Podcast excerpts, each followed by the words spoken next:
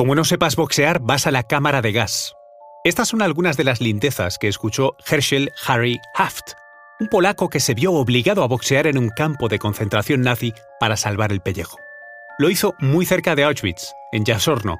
Él, como otros púgiles, sobrevivieron puñetazo a puñetazo como distracción de los nazis. La historia de nuestro protagonista no dista mucho de la de cualquier judío al que le privaron de su libertad de la noche a la mañana. Nació en Belchatov, en Polonia, en 1925.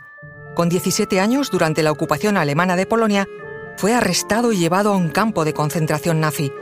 Como a todos los inocentes, no se le acusaba de nada, solo de ser judío. Fue obligado a boxear para salvar su vida y tuvo que hacerlo contra sus iguales, gente que no tenía otra opción que luchar contra sus vecinos y amigos de la forma más dura y sangrienta para sobrevivir. Conoce mejor al equipo que protege nuestras costas. Alerta en el mar, el jueves a las 10 un nuevo episodio en National Geographic. Soy María José Rubio, historiadora y escritora. Y yo soy Luis Quevedo, divulgador científico. Y esto es Despierta tu curiosidad, un podcast diario sobre historias insólitas de National Geographic. Y recuerda, más curiosidades en el canal de National Geographic y en Disney Plus. En 1942, Haft fue detenido y encarcelado en el campo de concentración de Yasorno, al norte de Auschwitz. Al igual que muchos de sus compañeros, fue vejado, golpeado y humillado, pero algo en él llamó la atención de los soldados que vigilaban el campo. Su aguante era tremendo, capaz de soportar vejaciones sin apenas queja. Esa capacidad de resistencia y fuerte condición física llegó a oídos de los altos mandos del campo, quienes lo convirtieron en boxeador. Eso sí, bajo la atención de un entrenador provisto por las SS, con un único fin, el de entretener a los nazis en sus ratos libres.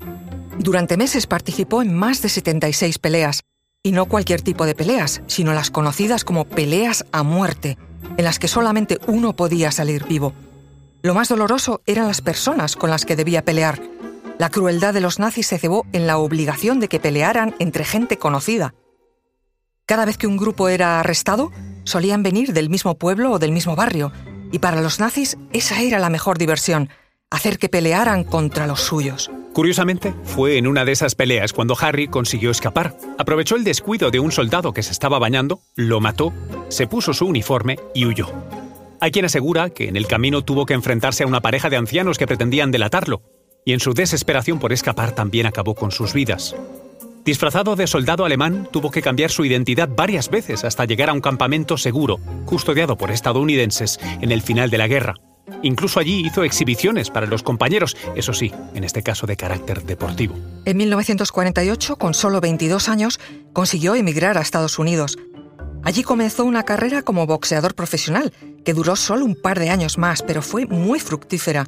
Peleó 21 veces, de las cuales consiguió 13 triunfos, y de ellos los 12 primeros consecutivamente.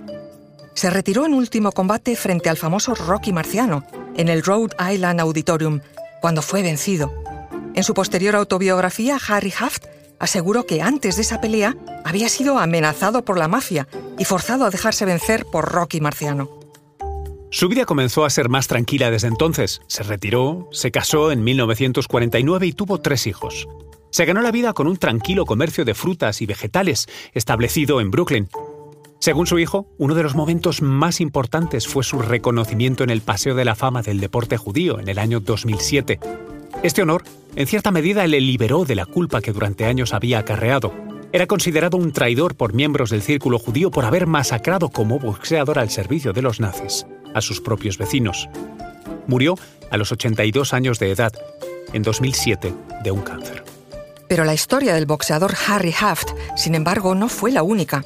En Auschwitz, el boxeo fue una actividad muy valorada por los nazis. El comandante Heinrich Schwarz era un amante de este deporte. Se encargaba de organizar periódicamente combates como divertimento en el patio central.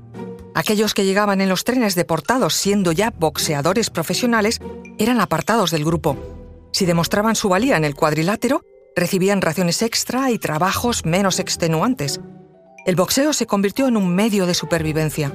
Así lo vivió el boxeador Víctor Young Pérez, un judío sefardí, Osim Kessel, Jonas Kessler y Salamo Arauk. Todos boxeadores para los nazis con historia propia, aunque realmente no querían boxear, sino solo sobrevivir. Disfruta de más contenido sobre la Segunda Guerra Mundial en el canal de National Geographic y en Disney Plus. Recuerda que Despierta tu Curiosidad es un podcast diario sobre historias insólitas de National Geographic. Disfruta de más curiosidades en el canal de National Geographic y en Disney Plus. No olvides suscribirte al podcast y darle like si has disfrutado con nuestras historias.